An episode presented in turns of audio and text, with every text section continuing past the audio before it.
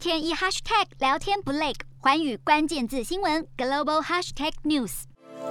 美国国务院十二号公布二零二一年度人权报告，国务卿布林肯开头先批评俄罗斯对乌克兰发动的战争凸显了人权衰退，随后点名中国、俄罗斯与北韩等问题九国，还洋洋洒洒列出北京当局的二十四项罪状，主要涉及法外杀人、被消失、任意拘禁、关押政治犯、干涉人民隐私。以及严重限制言论与集会自由等，美方同时关注新疆问题，指控中国对维吾尔族等少数民族犯下种族灭绝以及违反人道罪，也批评北京当局过去一年严重损害香港公民自由与民主机制。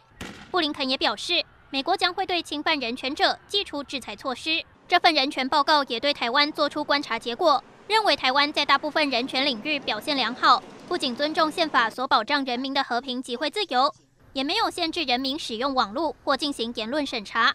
不过也持续关切了台湾记者遭刑事诽谤罪威胁的问题。寰宇新闻陈静综合报道。